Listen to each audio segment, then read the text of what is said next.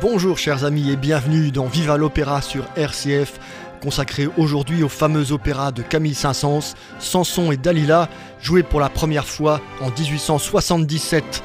Nous ouvrons le second et dernier volet de nos deux émissions à propos de cette œuvre et nous reprenons l'histoire où nous l'avions laissée.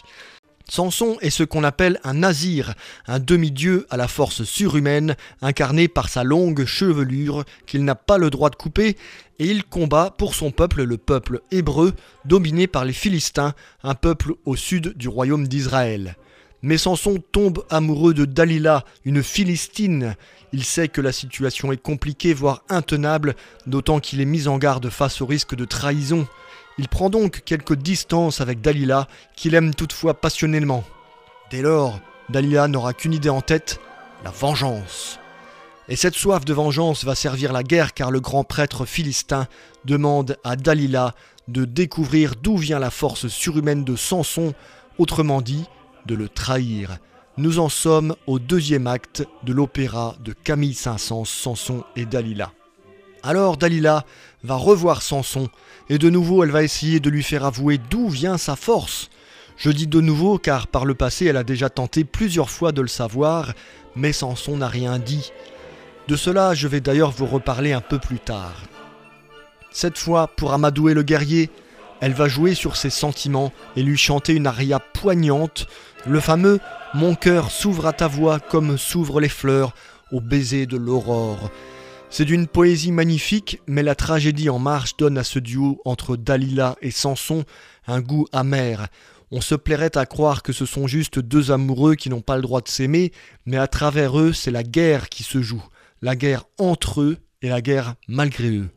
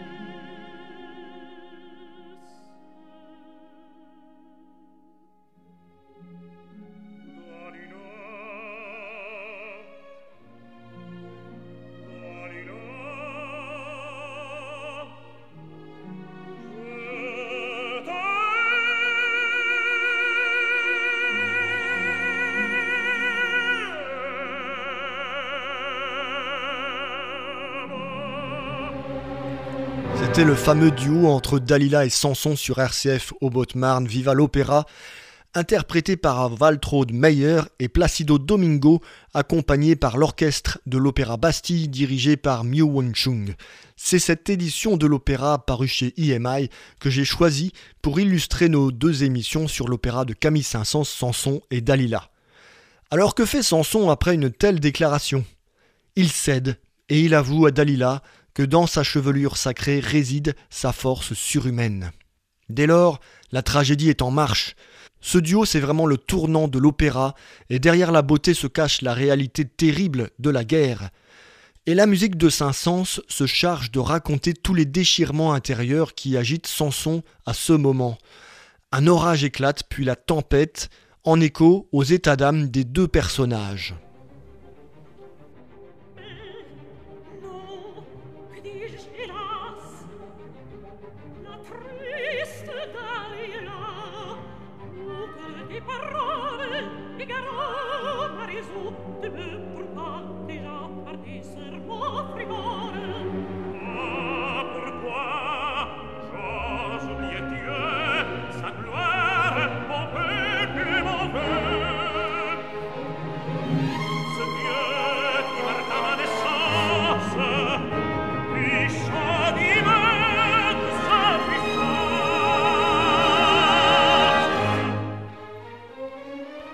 Le premier volet de cette émission sur Samson et Dalila de Saint-Saëns, je vous rappelais que le compositeur et son librettiste, chargé d'écrire les paroles, Ferdinand Lemaire, étaient des hommes de leur époque, le 19e siècle, et par conséquent, ils considéraient que tout le monde connaissait la Bible dont est tiré cet opéra, et plus particulièrement le livre des juges dans l'Ancien Testament. L'opéra n'explique donc guère le contexte du drame, et encore moins la relation complexe qui lie Samson et Dalila. Plus d'un siècle plus tard, la culture est différente, nous prenons le train en marche, et pour comprendre, il faut éventuellement lire ou relire la Bible. Je vous rassure, on peut toujours apprécier un opéra même sans en connaître les tenants et les aboutissants. C'est un genre qui n'est pas réservé aux experts car la musique parle d'elle-même, les voix sont magnifiques et la mise en scène assure le spectacle. Mais c'est encore mieux avec les sous-titres. Alors, la Bible nous fait savoir que par le passé, trois fois, Samson a donné de fausses informations à Dalila qui voulait savoir d'où il tirait sa force. Et Samson se moque même de Dalila, ce qui peut aussi expliquer l'état d'exaspération dans lequel elle se trouve au début de l'acte 2 de l'opéra de Saint-Saëns. Alors elle insiste, elle insiste avec une folle énergie jusqu'à lui rendre la vie impossible. Elle reproche à Samson de ne pas l'aimer puisqu'il refuse de lui donner son secret. Et Samson finit par céder. Voilà ce qui se dessine en filigrane de l'opéra. Lorsqu'elle sait qu'en rasant la chevelure sacrée de Samson, il perdra toute sa force, elle tient alors le secret qu'elle voulait et que les Philistins lui demandaient. Ceux-ci rasent alors la tête de Samson pendant son sommeil, et le héros devient vulnérable. Saint-Saëns toutefois ne montre pas cette scène, on ne voit pas Samson se faire raser la tête. Il comprime le temps et l'action comme souvent au théâtre et dans l'opéra, et nous retrouvons Samson privé de sa crinière et de sa force au tout début du troisième et dernier acte. Il est alors enchaîné, aveugle, et il tourne une meule comme une bête de somme.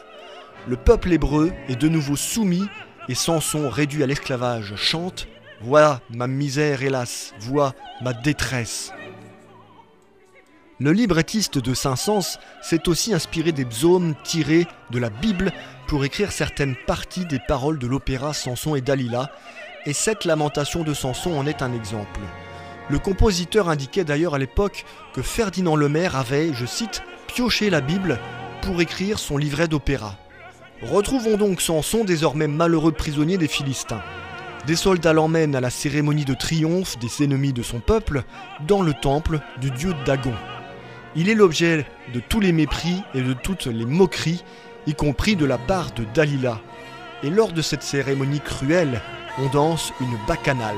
Je voudrais m'arrêter sur ce moment de l'opéra car il correspond à une tradition dont l'origine est plutôt drôle. Il était de coutume au XIXe siècle d'inclure un ballet vers la fin d'un opéra, un moment pas très opportun puisque c'est précisément l'endroit où l'on attend le dénouement. Mais c'est aussi le moment où les personnes qui venaient à l'opéra tant pour ceux qui s'y jouaient que pour s'y montrer ou pour y rencontrer d'autres personnes ou, ou pour toutes sortes de raisons. C'était à ce moment-là que ces personnes pouvaient arriver. Très en retard certes, mais au moins, elles ne manquaient pas le final et elles savaient qu'en arrivant à ce moment-là, elles n'auraient pas à rester très longtemps avant la fin. Ce ballet arrive donc un peu comme un cheveu sur la soupe, il fait retomber la tension dramatique, mais euh, on retrouve cela dans beaucoup d'opéras. Souvent même il est imposé au compositeur.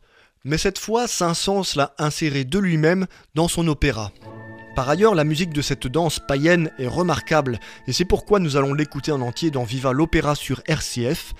Voici donc la bacchanale du troisième acte de Samson et Dalila de Camille Saint-Saëns.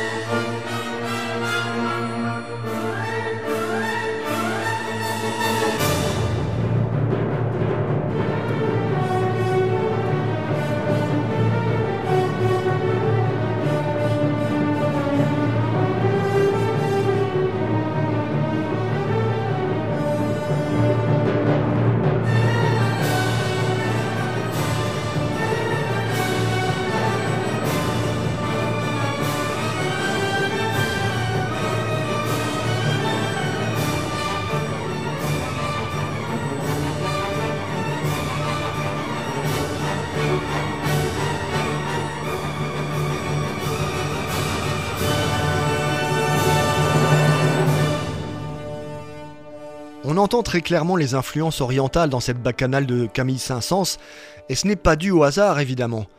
N'oublions pas que la mode de l'orientalisme a touché tous les arts depuis la première partie du 19e siècle. La peinture avec Delacroix, par exemple, la littérature avec Victor Hugo, les orientales, Gérard de Nerval, entre autres, et bien sûr la musique également. Au siècle précédent, on avait le goût de l'exotisme, comme par exemple avec euh, l'opéra L'enlèvement au sérail de Mozart. Mais avec l'expansion des colonies européennes sur tous les continents, l'orientalisme va gagner le 19e siècle et se renforcer après 1850. Saint-Saëns s'inscrit donc dans ce mouvement et il séjourne d'ailleurs régulièrement à Alger, euh, en Algérie récemment devenue française. Mais il doit toutefois contourner une difficulté majeure, il se trouve que la musique orientale n'a aucun rapport avec le système harmonique occidental. Alors Camille Saint-Saëns adopte pour euh, ses pièces orientalisantes une gamme unique qu'il va moduler ensuite à son gré et il imite aussi les rythmes orientaux comme on a pu l'entendre. Le compositeur recrée ainsi, grâce à plusieurs stratagèmes d'écriture, une atmosphère orientale, sans prendre toutefois le risque de choquer l'auditeur occidental ou de l'emmener trop loin. Pour en revenir à Samson et Dalila, nous voici à la fin de l'opéra. Samson prie son Dieu de lui redonner une dernière fois sa force surhumaine, et tandis que la foule se disperse à la fin des cérémonies du triomphe du peuple philistin sur le peuple hébreu, Samson se traîne dans le temple des Philistins. Il saisit les deux piliers qui supportent le temple, et dans un craquement terrible, les piliers cèdent, le temple s'effondre, et ses débris ensevelissent Samson et les Philistins. Rideau. C'est aussi la fin de ces deux émissions consacrées à Samson et Dalila, de Camille Saint-Saëns, la fin de ces deux Viva l'Opéra que j'ai été très heureux de vous présenter. Je vous laisse donc avec la scène finale de l'opéra. Je vous dis à très bientôt et bien sûr, Viva l'Opéra sur RCF.